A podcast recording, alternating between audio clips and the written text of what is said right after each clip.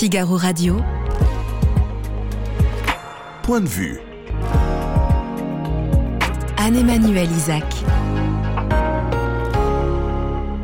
Au sommaire de notre émission aujourd'hui, comment expliquer le retour de Bachar el-Assad, le président syrien, sur la scène internationale? Il vient d'être invité par les Émirats à la COP28 qui se tiendra euh, l'hiver prochain euh, à Dubaï. La Ligue arabe euh, qui se réunit vendredi lui a proposé de les rejoindre après 11 ans d'exclusion. Frédéric Pichon, spécialiste de la Syrie, sera avec nous pour nous éclairer sur cet éventuel retour en grâce technocrate, euh, c'est le qualificatif le plus souvent employé pour décrire la première ministre. La journaliste Bérangère Bonte, elle, la qualifie de secrète. C'est même le titre de la biographie qu'elle consacre à la euh, première ministre. Bérangère Bonte sera dans un instant avec nous pour évoquer la personnalité et le parcours de euh, cette première ministre.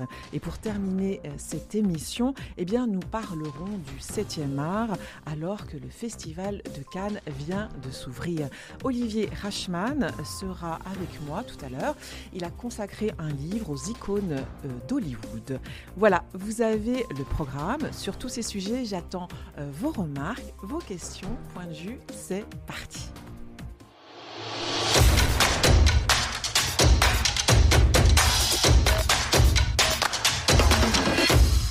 Bonjour euh, Frédéric Pichon, vous êtes professeur de géopolitique, euh, spécialiste de la Syrie. Je le disais en amont lors de mon sommaire euh, pour présenter l'émission, le président syrien Bachar al-Assad a été invité par le roi d'Arabie saoudite à participer au sommet de la Ligue arabe, un sommet qui se tient ce vendredi. cela faisait 11 ans qu'il avait été exclu en cause, bien sûr, la guerre hein, civile hein, qui, a lieu dans son pays, une guerre qui a fait il faut le rappeler, 500 000 euh, morts. La moitié des Syriens sont euh, soit réfugiés, soit déplacés. Alors pourquoi, euh, Frédéric, on va commencer par une question très simple. Pourquoi la Ligue arabe invite-t-elle Bachar al-Assad? Pourquoi redevient-il fréquentable auprès de ses pairs? Alors, il y a différents, différents, différentes explications. la première, c'est que eh bien, Bachar al-Assad est toujours là. en 2011, on le, euh, on le disait, euh, parti au bout de quelques semaines. Euh, les, Arabes, d'ailleurs, enfin certains pays arabes comme l'Arabie Saoudite, n'ont pas ménagé leurs efforts pour d'ailleurs le faire partir en, finançant massivement l'opposition syrienne avec des armes, avec d'ailleurs un soutien parfois un petit peu ambigu à certaines organisations euh, djihadistes. Euh, et puis, euh, je pense que les, Arabes sont, assez réalistes. 12 ans après, il est, toujours là. Donc, ils prennent acte de, de ce fait. Bon, la réunion de la Ligue arabe, la Ligue arabe, c'est pas une c'est pas un poids lourd euh, international en termes d'organisation. Expliquez-nous, est-ce qu'on peut rappeler ce que c'est la Ligue arabe et combien de, membres euh, font partie de cette, cette ligue en quelques mots hein? Alors, la Ligue arabe a été euh, fondée, c'est une des premières organisations internationales, elle a été fondée en 1945, immédiatement après la Première Guerre mondiale. Elle compte officiellement 22 membres. voilà, mais euh, des membres aussi, euh, aussi, aussi divisés depuis très longtemps que l'Arabie saoudite, euh, le Maroc, l'Algérie, le Soudan, les Comores font partie aussi de la Ligue arabe. voilà, donc on n'a jamais vu que la Ligue arabe avait jamais posé un acte géopolitique majeur, si vous voulez. Mais je pense que là, il s'agit plus de quelque chose de très symbolique. Il ne faut pas oublier cette dimension symbolique. Damas, c'est la mosquée Omeyyades, c'est l'instauration du premier califat musulman. La dynastie des Omeyyades, avec euh, également euh, la, part, si vous voulez, le, la part en termes de représentation pour les populations arabes de ce que représente cette capitale. Ça fait, ça fait un peu rêver. Il y a quelque chose qu'on a du mal à imaginer, nous, occidentaux, mais il y, a, quelque chose de très symbolique qui est attaché à, Damas et, à la Syrie en, général. Voilà. Bon, donc après, après, une fois qu'on a dit ça, il y a, une forme de, pragmatisme de la part des, pays arabes. Surtout, en fait, je pense c'est à mettre en relation avec la, réconciliation euh, irano-saoudienne. Exactement ce, dont le point que je voulais aborder. Euh, dans les événements favorables à ce retour, c'est la réconciliation entre deux ennemis jurés, l'Arabie saoudite et, et, euh, l'Iran. Hein. et sous l'égide de la Chine en plus, ce qui fait que d'une certaine manière l'Iran a encore plus les mains libres en Syrie que les Saoudiens ne veulent surtout pas que les Iraniens deviennent dominants euh, en Syrie. Donc ils ont euh, compris qu'il fallait eux aussi réinvestir le champ à la fois économique, politique, voilà. Et donc vous savez, on n'est pas les réconciliations là-bas, c'est pas c'est pas très compliqué. on oublie tout et on va voir le 19 mai effectivement de grandes embrassades. Le, mieux ce sera, je pense, la COP 28, c'est-à-dire une invitation de Bachar al-Assad. Donc c'est les Émirats qui, sont à la manœuvre eux, ont réouvert leur ambassade, ils ont nommé un chargé d'affaires depuis maintenant 4 ans. Euh, tout ça a été un peu inéluctable. Est-ce que, est que, le séisme qui s'est déroulé euh, euh, en, février dernier, qui a donc touché la Turquie et la Syrie, a joué aussi un côté catalyseur de revenir vers, vers les Syriens, qui sont déjà un peuple très, très, très éprouvé? Oui, ça ça, a été un catalyseur, comme vous avez dit, mais ou un accélérateur, mais je pense que de toute façon tout était euh, euh, déjà euh, en germe bien avant. Hein. tout à l'heure, j'ai rappelé que les Émirats étaient déjà revenus. en fait, ce qui était intéressant, c'est que Bahreïn a réouvert son ambassade en nommant un ambassadeur il y a, je crois, l'année dernière. Et ça, c'était déjà un signal, parce que bon, Bahreïn, c'est très joli, mais on sait très bien que c'est une annexe de l'Arabie Saoudite. Donc, euh, Bahreïn avait été envoyé en sorte euh, comme poisson pilote euh, pour comme prélude à une réouverture des, des relations avec l'Arabie Saoudite. Donc le séisme n'a fait que, donner une, occasion en fait de revenir. Mhm. la Ligue arabe a, souligné la nécessité d'un rôle arabe hein, de premier plan pour régler la, question de, pour régler la situation en Syrie. Qu'est-ce que ça veut dire exactement? Alors, euh, bon, c'est, ça, ça, fait partie de la langue de bois, euh, je pense aussi, euh, de ce type d'organisation, mais euh, sans doute que vous avez remarqué quand même que il est peu probable que l'Arabie saoudite ait, demandé l'autorisation aux États-Unis avant de prendre cette initiative, ou même que la Ligue arabe l'ait fait. donc, l'idée, c'est, bah, une tendance un peu mondiale d'essayer d'autonomiser régionalement le monde et, de, sortir euh, des ingérences, notamment occidentales.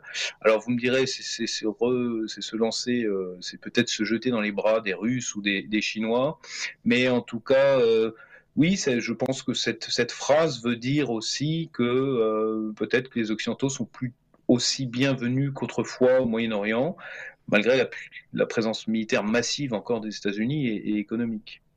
Vous, parlez des, États-Unis. Euh, comment les États-Unis euh, euh, réagissent par rapport à, ce retour en grâce de Bachar el-Assad? Alors, le, moins qu'on puisse dire, c'est qu'ils sont pas très contents, puisqu'il y a eu dans, dans la foulée de cette annonce saoudienne l'envoi de Jake Sullivan, qui est le conseiller national à la sécurité américain, qui est un, quelqu'un d'assez rigide, euh, qui est allé, on ne sait pas trop ce qu'il a dit, mais enfin qui, est allé à, voir les Saoudiens et leur dire à mon avis tout le mal qu'ils en pensaient. Et puis euh, il y a quelques jours, euh, le, Congrès américain a voté une loi dont le nom m'échappe, mais que vous retrouverez, qui vise précisément à sanctionner les pays qui se remettraient à avoir des relations avec la Syrie. Voilà, donc vous voyez, le package euh, euh, mm. juridique, il est prêt. Maintenant, euh, est-ce que ça suffira pour empêcher, par exemple, les Saoudiens de, de vendre leur pétrole en, en yuan, comme ils l'ont déjà fait, et comme sans doute ils vont continuer à le faire?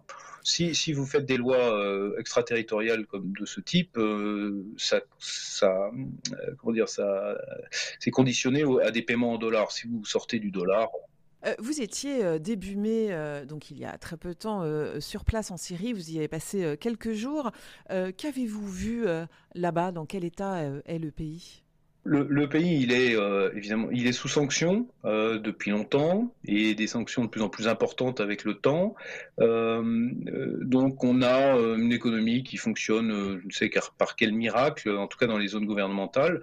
le miracle, c'est sans doute d'une part l'envoi de, remise de la part d'émigrés.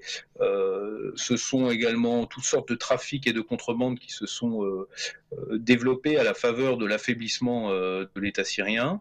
Notamment le, le, le Captagon, hein oui, oui, oui. la Syrie, euh, il faut expliquer, donc la Syrie euh, est, enfin, produit, hein, le, régime laisse euh, produire cette drogue, hein, c'est des amphétamines.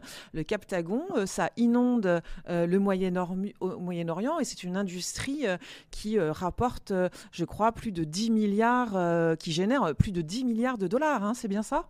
Oui, ça, ça, a pesé beaucoup d'ailleurs dans la balance de la normalisation syrienne. Euh, et d'ailleurs, euh, dès l'annonce euh, de cette normalisation la semaine dernière, les, les, forces spéciales jordaniennes ont pu mener une opération sur le sol syrien pour tuer d'un missile l'un des principaux parrains de, cette, de, ce mm. trafic de Captagon. Mais après, les besoins sont immenses, bien entendu. Euh, Mais qu'est-ce que décrivez-moi décrivez-moi euh, ce que vous avez vu. Euh, ce sont des villes extrêmement détruites. qu'est-ce qu'on qu'est-ce qu'on voit? Alors, on va, on va dire que la reconstruction n'avance pas aussi vite que le régime l'avait annoncé. Mmh. Faute évidemment de crédit, mais faute aussi de main-d'œuvre, figurez-vous. C'est-à-dire que, en fait, on voit très bien, en, s'immergeant un petit peu, on voit très bien que dans les populations, dans, dans la rue, ou, même dans. dans ne, il y a beaucoup d'enfants, beaucoup de femmes, beaucoup de jeunes femmes, mais finalement la catégorie des jeunes hommes entre 15 et, 40 ans, si tant est qu'on soit jeune à 40 ans, encore, enfin j'espère, euh, eh bien elle est, elle est manquante. Soit elle, soit, soit, elle est morte, soit euh, elle a émigré, et donc on a de gros déséquilibres démographiques, euh, tout ça étant évidemment un obstacle à une reprise de l'activité économique. ce qui intéresse peut-être... allez-y, pardon, allez-y. Oui, du point de vue des destructions, euh, euh, oui, c'est, il euh, y, a, beaucoup à faire. Enfin, il manque de, il manque de tout, de ciment, d'énergie pour pour pour reconstruire. Donc, pour le moment, c'est voilà, les, milliards euh, promis euh, éventuellement par les, amis de la Syrie, y compris maintenant les Saoudiens, seront les bienvenus. c'est là où je voulais en venir, c'est-à-dire cette Ligue arabe, les, nouveaux, les amis, les nouveaux amis de la Syrie ont aussi peut-être des intérêts économiques, puisqu'il y a un pays à reconstruire. Est-ce que ça, cette dimension, elle, compte alors je, ne crois pas parce que la Syrie n'est pas un, c'est un piètre euh, producteur de pétrole, par exemple. Euh, il n'y a pas, il a pas véritablement de, c'est pas un marché de mon, de mon point de vue. Euh, juteux, comme aurait pu être le marché de reconstruction de l'Irak après 2003. mais je crois que la, la richesse de la Syrie, c'est sa géographie, c'est-à-dire sa capacité euh, comme verrou stratégique du Moyen-Orient, a touché un peu à toutes les problématiques territoriales euh, qui agitent le Moyen-Orient, à la fois la question des Kurdes, la question d'Israël, euh, la question du Liban, et de ce point de vue-là, je parlerais plutôt d'une rente géopolitique, si vous voulez. Bon, c'est pas nouveau.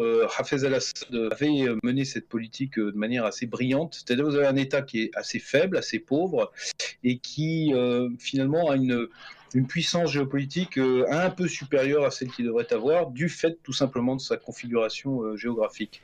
Donc, il place un peu de, de, pivot, quoi, géographiquement, c'est ça Exactement. Voilà, c'est vraiment pour cette raison essentielle, à mon avis, que tout le monde y retourne.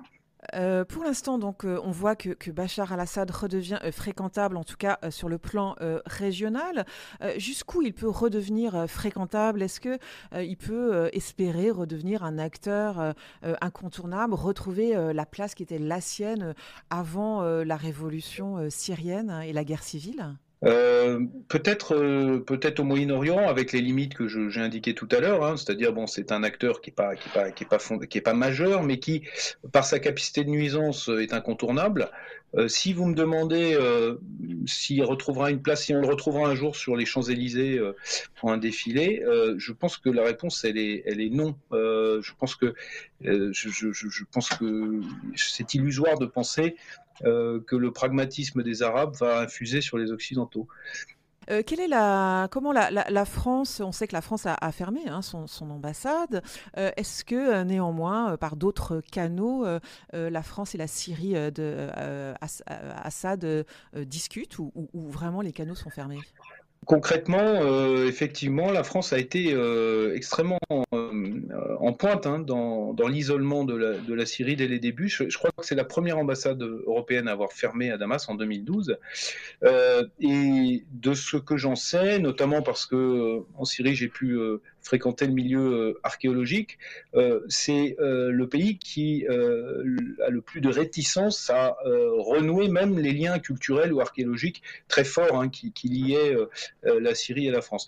Donc du côté de la France, je pense qu'elle sera la dernière ou peut-être qu'elle ne reviendra jamais, je, n'en sais rien.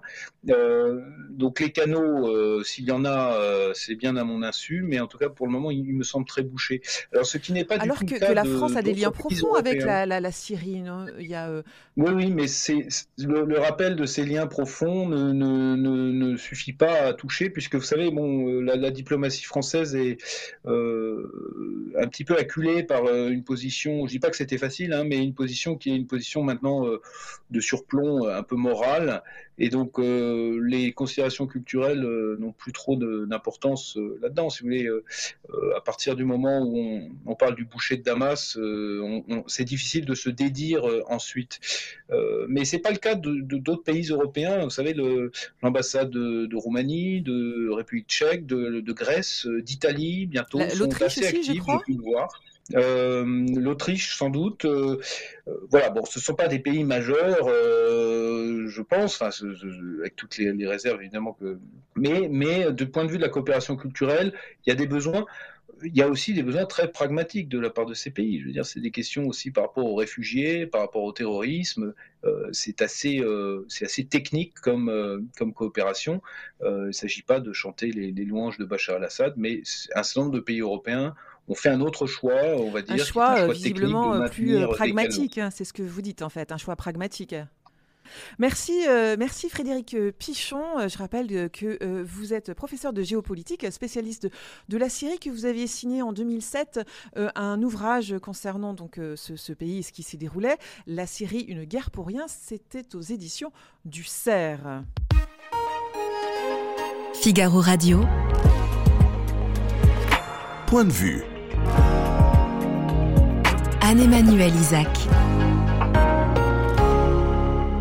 On va parler de la première ministre Elisabeth Borne, une personnalité somme toute assez euh, nouvelle dans le paysage politique et donc par définition assez euh, méconnue. La journaliste Bérangère Bonte lui consacre une biographie, une biographie qui a d'ailleurs suscité euh, récemment la colère de la première ministre. Bérangère Bonte nous rejoint dans un instant pour répondre à mes questions. À tout de suite. Mon identité, c'est une France plus forte dans une Europe plus indépendante. C'est l'égalité entre les femmes et les hommes, toujours, tout le temps. C'est le respect de la laïcité, sans accommodement ni compromission. C'est le refus d'opposer les uns aux autres et de désigner des boucs émissaires. C'est le courage de dire la vérité aux Français.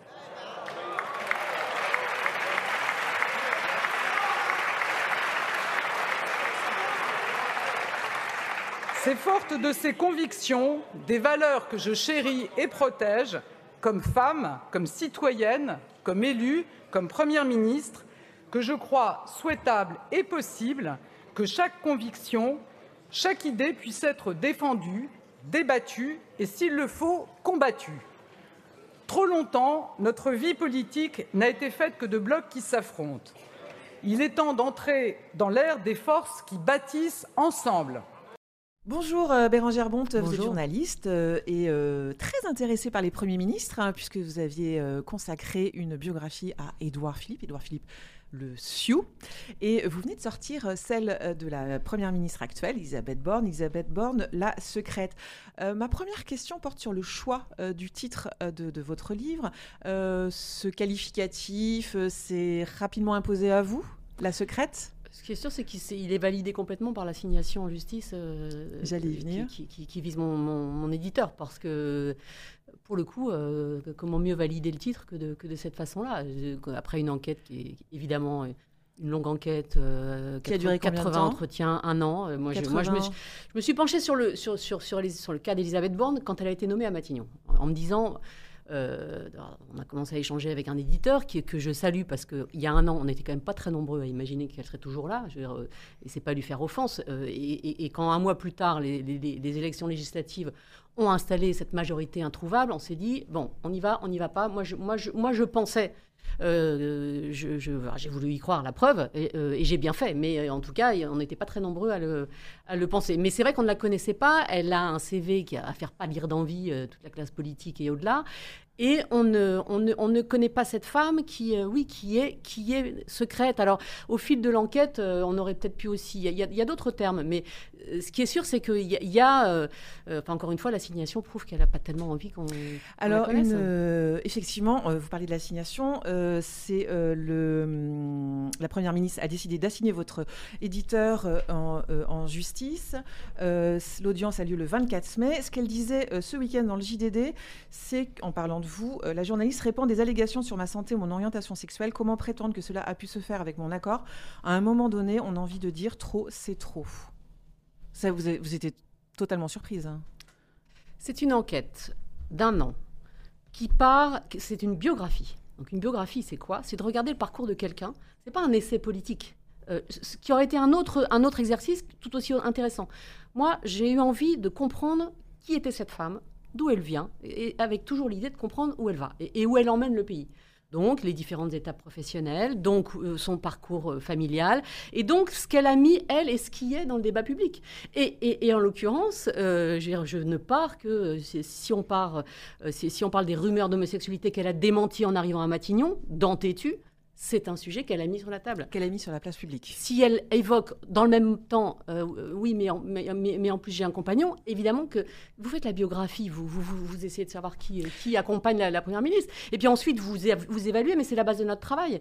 Euh, mais, mais, encore une fois, ce sont, ce sont des informations qu'elle a soit elle-même, soit son environnement très proche, mis euh, sur, la table, environnement très proche que j'ai vu avec son aval, euh, elle-même donc sa sœur aînée, euh, ses amis, exactement, le, cabinet, les, collaborateurs très proches, sont des gens qui m'ont dit beaucoup de choses. Moi, après, je fais mon travail et, j'opère aussi un filtre.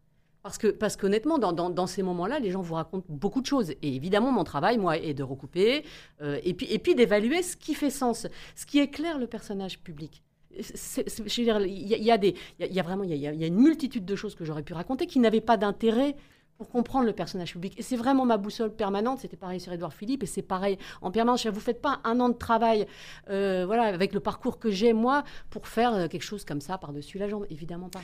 Au cœur de la vie de, de, la première ministre, il y a un événement à la fois fondamental et tragique c'est le suicide de son mmh. père euh, quand elle a 11 ans, sur lequel sa sœur aînée hein, revient avec vous. Elisabeth Borne elle-même également. Hein, Elisabeth Borne elle-même. c'est un événement évidemment très, très douloureux donc cet homme n'a pas survécu euh, au camp euh, d'Auschwitz. Disons qu'il a survécu, euh, mais Enfin, il a survécu, il n'en est pas revenu plus exactement. c'est une tragédie qu'elle évoque pour la première fois publiquement lors de son discours de politique générale. Je vous propose qu'on l'écoute.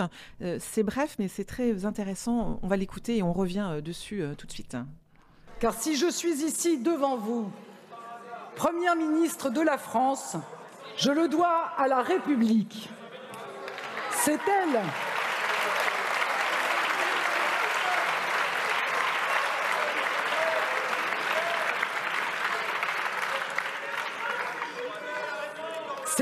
Qui m'a tendu la main en me faisant pupille de la nation, alors que j'étais cet enfant dont le père n'était jamais vraiment revenu des camps. Alors parmi les choses que vous euh, racontez dans votre livre, euh, beaucoup de choses sont passionnantes.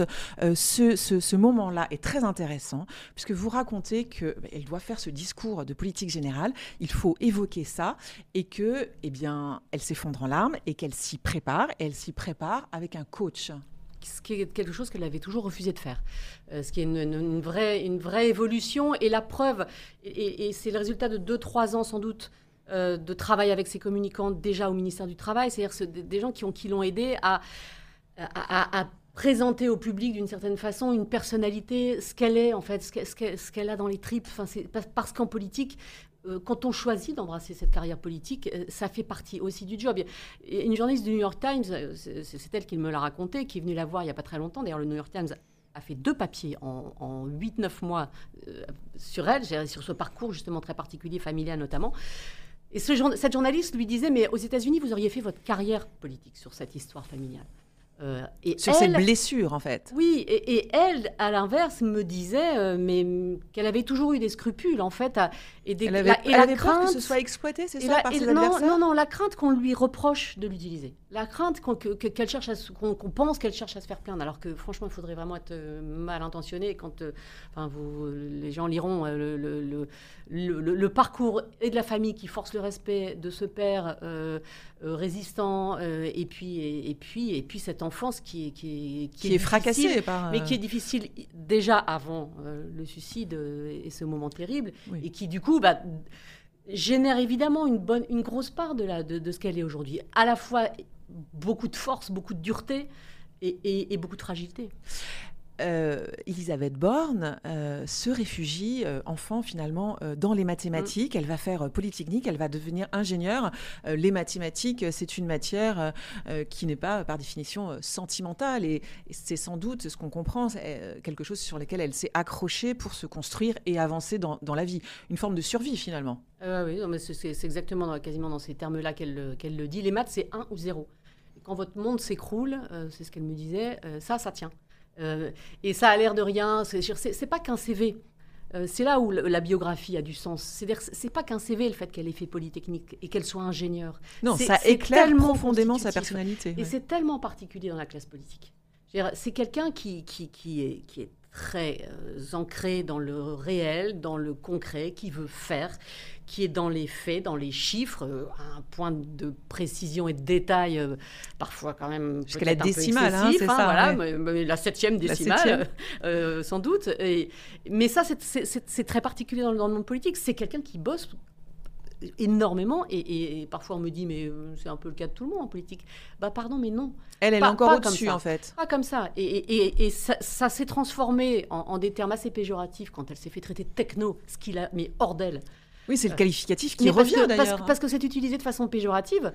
On pourrait aussi se dire que c'est une autre façon peut-être de faire un peu de, de, faire de la politique. Alors ça cadre pas forcément, c'est ça le problème, avec la période là où, euh, avec une majorité on va dire, introuvable, et qui nécessite de faire de la politique politicienne et qui est peut-être pas euh, tout à fait encore sa spécialité. Son ADN, oui. Mais en revanche, cette, cette, compétence et cette rigueur et, ce côté ingénieur euh, pour réparer le pays, comme elle dit, comme elle voudrait, euh, ça pourrait être un vrai atout en fait. Rien ne la prédestinée à, faire de, la politique. Euh, elle n'est pas dans un milieu ni une famille qui, est biberonnée euh, à la politique.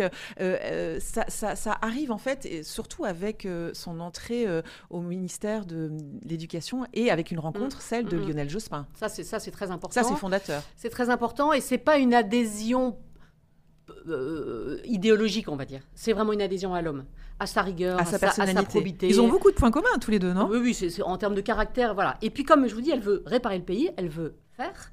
Eh bien, elle se, elle se plonge là-dedans. Alors évidemment, euh, elle, elle, accompagne des politiques avec lesquelles aujourd'hui elle prend pas mal de distance. Je moi, elle me parle aujourd'hui du dogmatisme des 35 heures. Quoi. Euh, et si on veut s'interroger sur le positionnement du coup de, politique, sur l'échiquier politique d'Elisabeth de, Borne, c'est important quand même d'entendre ça, c'est-à-dire qu'il y a un fond de valeur euh, euh, de gauche, de solidarité qui est lié en partie à son histoire, mais il y a toujours ce souci. Elle, dit, elle dit le, le en, voulant privilégier le sens collectif, on oublie euh, l'initiative individuelle. Enfin, elle a un vocable qui n'est pas du tout euh, de gauche. Et donc, finalement, ça en fait bah, pratiquement la, plus pure macronienne, en fait. On est vraiment dans le dépassement macronien. J'allais venir. Qu'est-ce qu'elle a de, commun, justement, avec le, macronisme? C'est ça? C'est le dépassement? Oui, absolument. Non, non, mais c'est vraiment. C'est pas une idéologue. Euh, et donc, elle est, alors, euh, elle, est, elle est assez souple euh, et elle, je vous dis, elle, elle est là, elle, elle, fait la synthèse entre ce qu'elle comprend d'Emmanuel Macron, qui, je pense, après Lionel Jospin, est le deuxième et seul homme politique ou personnalité politique, hommes et femmes confondus, à, vraiment l'avoir l'avoir inspiré. Je pense qu'elle elle a, vraiment énormément de respect pour, pour cet homme. je pense que c'était réciproque. C'était réciproque? Quand je dis réciproque, c'est vraiment. Je, il, je crois qu'il a beaucoup de respect, euh, notamment. Pour son parcours? Voilà, eu égard à son parcours. Mm. Euh, je suis pas sûre que les personnalités soient tout à fait faites pour, euh, pour voilà, ça matche pas euh, exceptionnellement bien. Mais après tout, ils sont pas là pour être les meilleurs amis du monde. Et en revanche, il y a, il y a je veux dire, moi j'ai eu des échanges vraiment intéressants sur le travail, sur la valeur travail, sur, la, en tout cas sur sa perception. C'est d'ailleurs assez étonnant, je, compte tenu de tout ce qu'elle me, raconte, qu'elle n'ait jamais réussi finalement dans le débat sur les retraites à mettre vraiment ça, à prendre de la hauteur sur le sens de cette, de Parce que ce, qui est, ce, qui est, curieux, c'est que euh, tout au long de son parcours, elle craint, euh, ça revient dans, dans, votre livre, elle craint euh, le, les manifestations. et on se dit, mais alors, là, les retraites, elle a dû très très mal le vivre quand même. c'est clair que. Mais et ça, c'est quelque chose qu'on que ne sait pas non plus, qu'on ne perçoit pas, et, qui m'est revenu de, de, toutes les périodes, de quand elle est présidente de la RATP, mais même à Matignon sous Jospin. Oui, c'est toujours un souci. Où, où elle est capable d'appeler tous les préfets euh, quand il y a une menace de grève de routiers pour, pour essayer d'éviter de, de, de, la, la, grève. Alors, certes, c'est en partie son travail, mais je veux dire, euh, après tout. C'est une euh, vraie préoccupation, oui, hein, les manifestations. Mm. une inquiétude même. Une, une, attitude. Une inquiétude. Une inquiétude, oui je voulais revenir avec vous sur, euh, sur euh, son positionnement politique. Est-ce que euh, finalement, Emmanuel, Elisabeth Borne, elle pense à, plus loin que Première ministre? Est-ce que elle a des plus grandes ambitions que, que ça? Elle vous dit que non. Vous la croyez? Euh, non.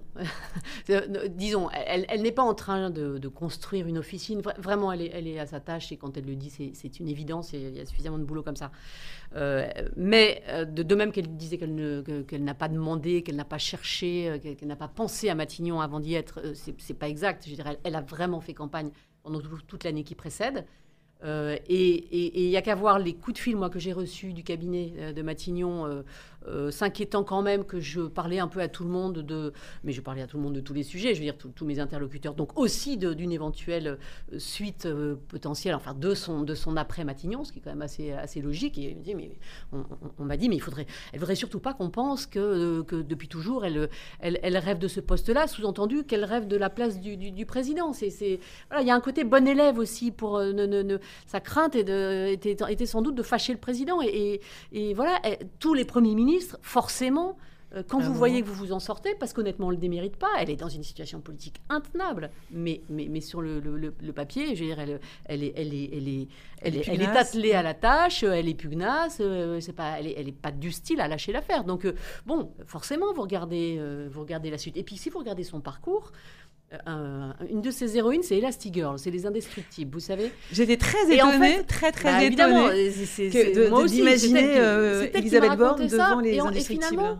Son parcours, si vous, vraiment vous regardez, il y a jamais de, elle revient jamais en arrière.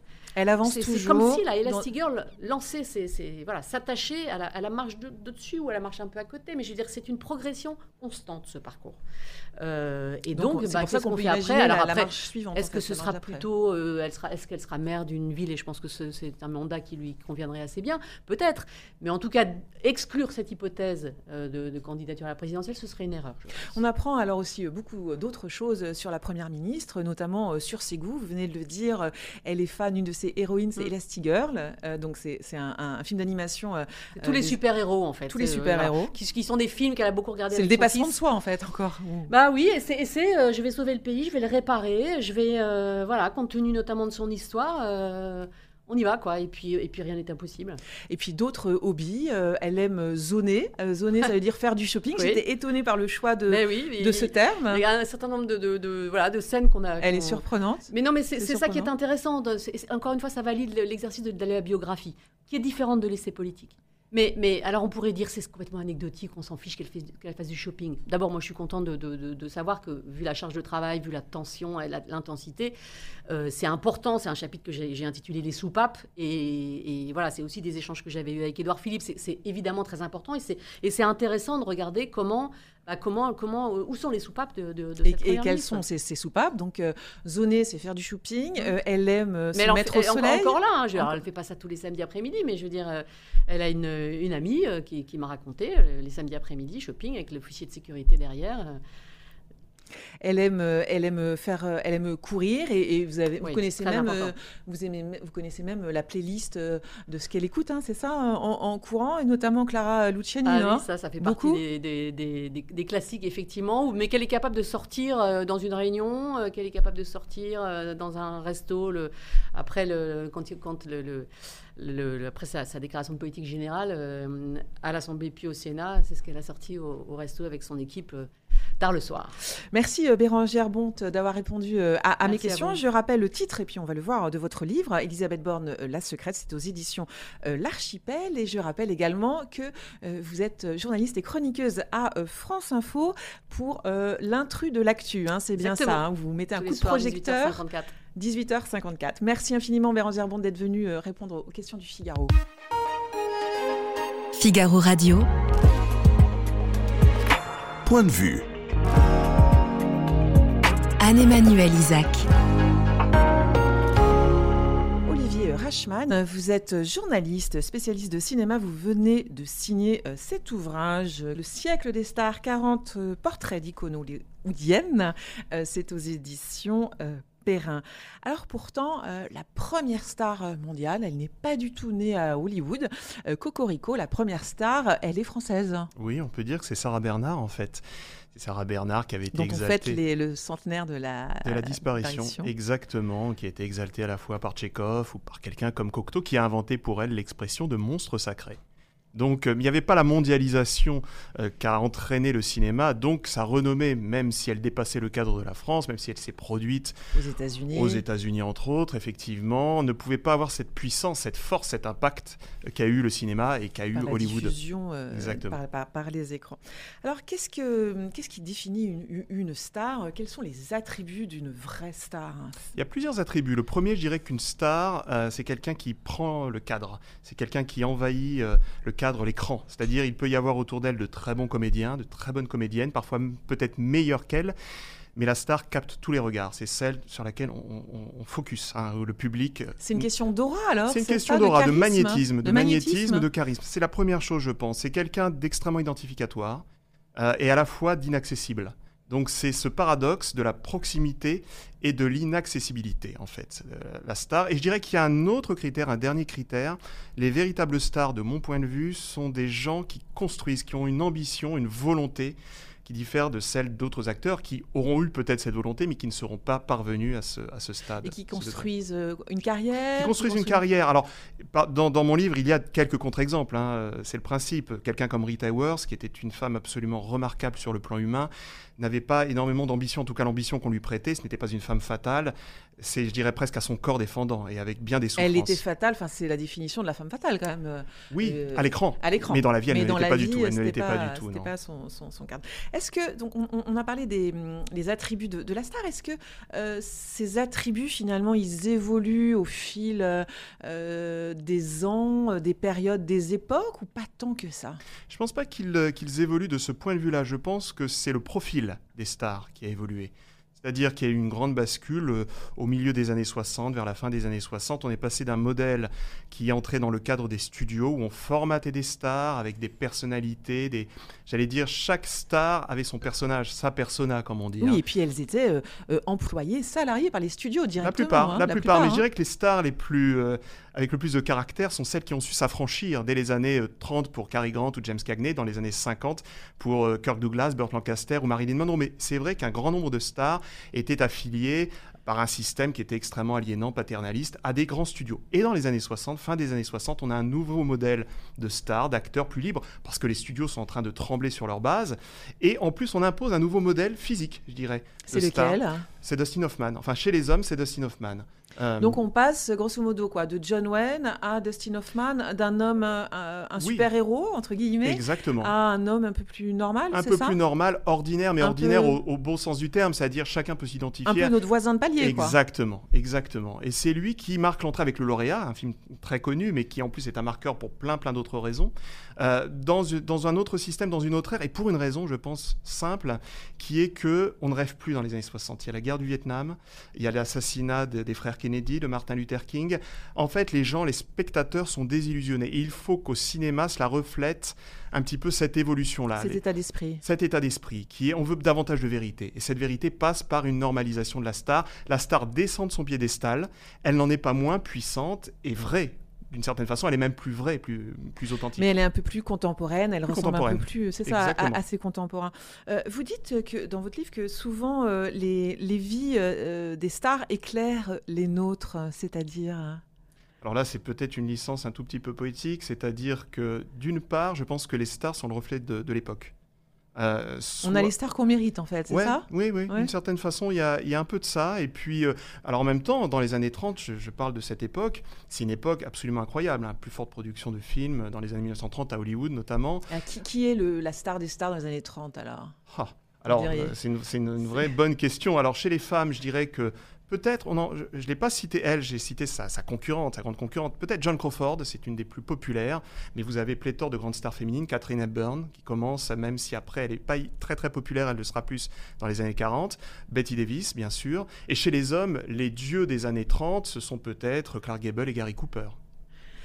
Euh, vous évoquez, je le disais, donc 40 destins euh, d'hommes et, de femmes. Euh, comment vous les avez choisis, ces 40 Alors, je pense qu'il y a une part toujours de subjectivité. On ne peut pas être totalement. Euh, quelle est l'objectivité? Je veux dire, quand il y a un choix, c'est pas une anthologie, il y en a 40, c'est déjà beaucoup.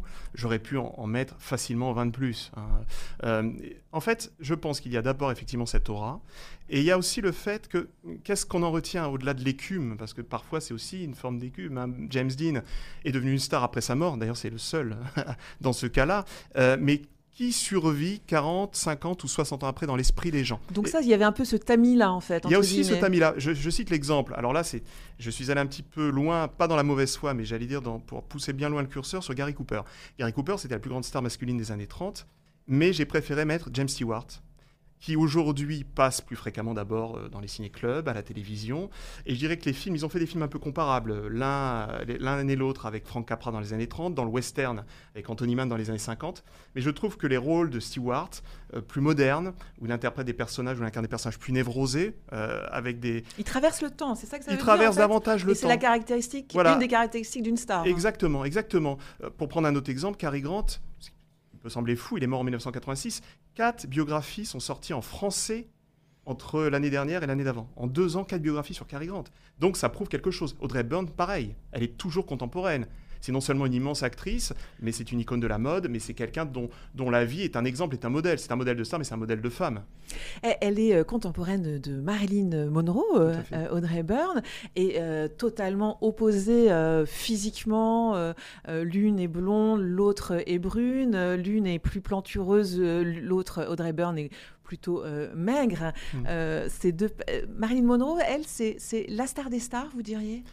Oui, et alors là, c'est quelque chose qui, est inexplicable. C'est-à-dire que même les chefs opérateurs, les premiers à avoir filmé Marilyn, euh, quand elle fait ses premiers essais à la Fox, et notamment Léon Chamroy, qui était l'un des grands chefs opérateurs du studio, disait c'est incroyable, au fond, c'est une fille assez ordinaire quand on la croise comme ça dans les couloirs, mais elle prend, euh, elle, irradie la pellicule comme nulle autre depuis Greta Garbo. C'est-à-dire qu'il y a une dimension vraiment charnelle. On peut presque la toucher. Euh, et, tous les metteurs en scène, tous les réalisateurs qui ont travaillé avec Marilyn disent cette chose-là. Donc je pense qu'il en reste quelque chose. Alors il y a ça. Je pense qu'elle a une beauté en plus euh, assez datée, si je peux me permettre, contrairement à Audrey Hepburn, qui est plus contemporaine, qui est plus moderne. Oui, qui est plus moderne, mais qui est quand même euh, Marilyn la supplante quand même, non Dans les cœurs, un peu quand ah, même, Ça, il y, a un petit peu. Alors qu'elle a euh, dans son maquillage, Marilyn Monroe, dans son look, elle est, elle est typée, alors que euh, Hepburn est plus classique. oui, alors je pense qu'il y, a un double facteur que vous comprendrez aisément. Marilyn, il y a sa mort, son décès, Bien sûr, son destin tragique, son destin tragique, morte à 36 ans, et je pense qu'il y a une émotion mm. énorme qui traverse même ce côté fabriqué. Euh, qu'on a vraiment euh, fait sur Marilyn et qu'elle a accepté. Elle était pétrie de contradictions, Marilyn Monroe. C'est ça qui la rend attachante. Elle voulait à la fois c'est un personnage être passionnant. personnage, mm. tragédienne. Elle lisait véritablement. C'était quelqu'un de plutôt cultivé, de très courageux, parce que quand elle quitte Hollywood en 1954 pour créer sa société de production, personne n'y croit. Elle va s'accrocher véritablement, mais en même temps contradictoire, parce qu'elle rêvait d'être une star. Elle ne pouvait pas s'empêcher de parader en, en tenue hyper sexy. Donc elle jouait aussi de la sexualisation qui était faite et de ce qu'elle projetait. Donc il y avait ces deux aspects-là. Elle était très lucide sur les autres, un petit peu moins sur elle. Audrey Byrne, c'est différent. Audrey Byrne, elle a joué avec le système. Elle était très européenne d'abord. Elle était, elle était européenne. Oui, elle était absolument européenne, hein, d'origine hollandaise. Hollandaise et anglaise. Anglo-hollandaise. Hein. Elle a grandi aux Pays-Bas. et elle venait très souvent à Paris rencontrer son ami Hubert de Givenchy, etc. Mais disons que c'est quelqu'un qui avait en plus une culture, une curiosité, et c'était cet exotisme. Et c'était la première star, j'allais dire, vous le disiez, pas aussi pulpeuse, euh, plus longiligne. D'abord une silhouette très avec une silhouette incroyable en même temps et une icône de la mode très vite aussi.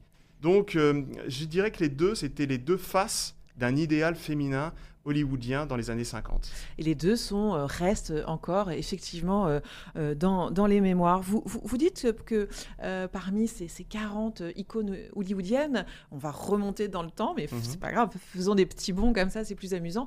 c'est Charlie Chaplin en fait, hein, la première star hollywoodienne. Oui, la vraie grande première star.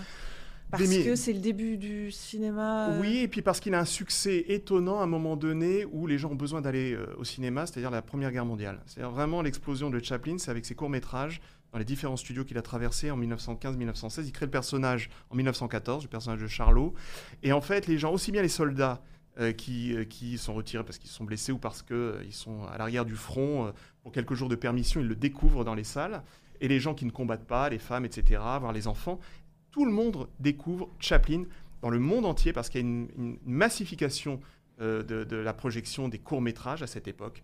Et Chaplin impose un modèle, il crée un personnage d'abord, et il impose un modèle unique avec à part égale le rire et l'émotion. Donc il touche absolument tout le monde. et puis, euh, quels que soient, quels que les, âges, en fait, du plus petit au plus âgé. quelles que soient les classes sociales, c'est la première star universelle dès la fin des années 10.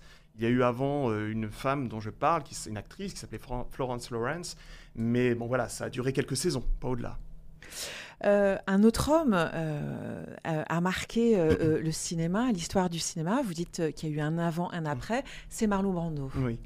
Bah, Marlon Brando, en fait, c'est, je le qualifierais comme le premier punk de, de l'histoire du cinéma. Parce qu'il envoie, il envoie tout balader très vite. Il le dit. Alors, on peut se dire qu'il y a une pause, posture. Et en fait, il le fait euh, tout du long. Euh, c'est ça qui est assez étonnant. C'est-à-dire qu'il aurait dû avoir l'Oscar en 1952 pour euh, son rôle, le, premier au le deuxième au cinéma pardon, pour Un tramway nommé Désir. Mais il a dit, je crois, à quelques temps de là, juste avant les Oscars, qu'il se fichait de tout, y compris de l'argent. et il a envoyé balader, il n'y a pas d'autre mot, les pontes les grandes huiles hollywoodiennes. Donc il l'a pas eu, c'est Bogart qu'il a eu pour African Queen. Il l'aura trois ans après parce que chacun de ses films est un événement. En fait, le règne de, Brando, euh, qui a un mode de vie complètement euh, désinhibé, certains diraient décadent, mais qui a introduit quelque chose de sulfureux, hein, euh, et qui à la fois inquiète, excite les gens, mais qui est trop dangereux pour Hollywood, qui est trop inflammable pour Hollywood. on préfère des acteurs comme Rock Hudson, qui dissimulait euh, des aspects euh, qu'on a découverts depuis dans sa vie, mais qui Notamment en tout cas, son homosexualité. Exactement, mais qui en tout cas offrait une vision beaucoup plus lisse, beaucoup plus rassurante, beaucoup plus carrée. Brando, c'est un peu un chien fou, c'est ça Brando, il est, euh, ingérable en fait, c'est ça? Ingérable, et en fait, ce qui va se passer, c'est que le décès de sa mère en 1954 va l'anéantir, il va traverser une dépression profonde, et il va s'en fiche complètement. C'est-à-dire que tous les projets ambitieux qu'il avait eu entre 50 et 54 vont disparaître, il va, il va y aller au cinéma pour gagner de l'argent, il va faire des films assez indifférents, et en fait, il va être capturé, euh, modelé par les studios. Après, il va partir à Tahiti. Il faudra, mais ça sera assez bref, hein, la résurrection de Brando au début des années 70 avec le parrain et le dernier tango à Paris. Et c'est en fait c'est une longue chute Marlon Brando, mais c'est quelqu'un qui va redéfinir complètement, qui va désamidonner, si je puis dire, le statut d'acteur et de star. Et toutes les, toutes les stars et tous les acteurs des années 70, de Pacino à De Niro en passant par Dustin Hoffman ou Nicholson, se référeront à Marlon Brando. Ce sera une référence, un modèle d'attitude. Vous parlez de Jack Nicholson dans le genre acteur qui, euh, euh qu'on pressent euh, euh, vouloir envoyer balader tout le monde. vous, alors à mes yeux, vous révéler, mais peut-être que euh, je ne connaissais pas cette anecdote, euh, il y avait un projet euh, de film français avec Jack Nicholson dans la distribution et Lino Ventura, le réalisateur, étant Gérard Houry. J'aimerais que vous me racontiez cette anecdote qui m'a totalement surprise. Je vais vous dire, il faudrait demander à Daniel Thompson, qui doit être au courant. Gérard Houry me l'avait raconté lorsque je l'avais interviewé il y a une vingtaine d'années il ne, citait pas le nom de cet acteur, en fait, qui était Jack Nicholson. C'était après, je crois, les aventures de Rabbi Jacob. Il va à Hollywood et il présente. Donc on est dans les années 70 74-75, euh, à peu près. Et, euh, il présente euh, Lino Ventura à Jack Nicholson. Et l'une des premières choses que fait Nicholson, c'est de, se prendre une ligne de coke et d'en proposer une à Lino Ventura Et Uri raconte dans ses mémoires que Ventura, il a dû retenir Ventura qui a failli mettre son, point, dans, le visage, un point dans la gueule à Jack Nicholson. un ancien boxeur. Ouais, catcheur et, et, lutteur. Et, il s'en fichait, je crois que Nicholson s'en fichait, mais par contre, le projet est définitivement tombé à l'eau si tant est qu'il aurait pu euh, aboutir à quelque chose. C'est assez drôle. Anecdote euh, tout à fait euh, incroyable, parce que quand on pense à la tête, voilà, ces deux acteurs avec des, ce qu'on appelle des tronches. Hein. Exactement. Exactement. Donc on arrive assez vite à s'imaginer la tête de, Ventura. C'est assez extraordinaire. On a une idée de, quel était le sujet du film ou Ah, j'en sais pas plus. C'est pour ça que je vous dis. il faut, il faut en parler avec Daniel Thompson, qui en saura plus. votre livre, vous parlez de le siècle des stars, finalement toutes ces, stars, elles appartiennent au XXe siècle. Alors certes, on est que, on est au XXIe siècle, il n'a que 23 euh, années. Est-ce que euh, ça existe encore une star euh, aujourd'hui? Ah, c'est un vaste sujet, vaste débat. J'en ai quand même quelques-uns qui, qui sont toujours des stars actuellement. je termine par Leonardo DiCaprio. Il y a également Nicole Kidman qui tente toujours et qui, qui ose ou Georges Clooney, qu'on voit un peu moins, qui est un peu en retrait depuis, depuis son mariage et sa paternité. Euh, oui, mais ils ont, bien, ils ont bien 40 ans, 50 Exactement. ans, ces, ces eh ben, personnalités. en fait, c'est la, fin de l'introduction. C'est-à-dire je m'interroge avec des stars d'aujourd'hui. Euh, je cite Timothée Chalamet et Jennifer Lawrence, euh, qui sont assez représentatifs, je dirais, des stars d'aujourd'hui, qui ont une petite trentaine à peine, hein, et qui, au fond, sont symboliques de ce que l'on vit aujourd'hui. C'est-à-dire, je pense que la star, aujourd'hui, c'est la fin du star system depuis les années 80-90.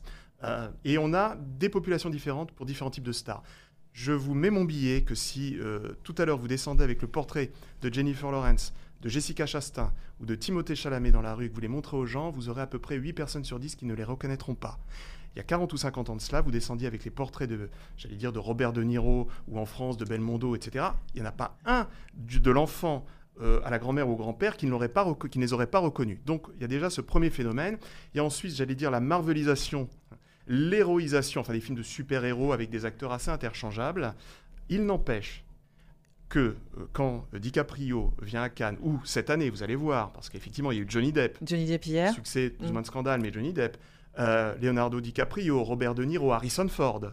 Je pense que ça va attirer beaucoup de monde. Et le dernier exemple, qui me semble très révélateur, c'est Top Gun Maverick, qui est sorti l'année dernière, qui est un pur film bâti autour d'une star. L'une des dernières stars, quoi qu'on pense de lui, c'est Tom Cruise. Tom Cruise. C'était le plus gros succès de l'année, voire presque de la décennie. C'est donc révélateur, j'allais dire, d'une demande, d'une envie. Est-ce que l'époque saura proposer de nouveaux modèles de stars? C'est une autre question. Merci beaucoup, euh, Olivier Rachman, d'être venu au Figaro, d'avoir répondu à mes questions. Je rappelle le titre de votre livre, Le siècle des stars, c'est aux éditions Perrin. Merci à Merci À vous.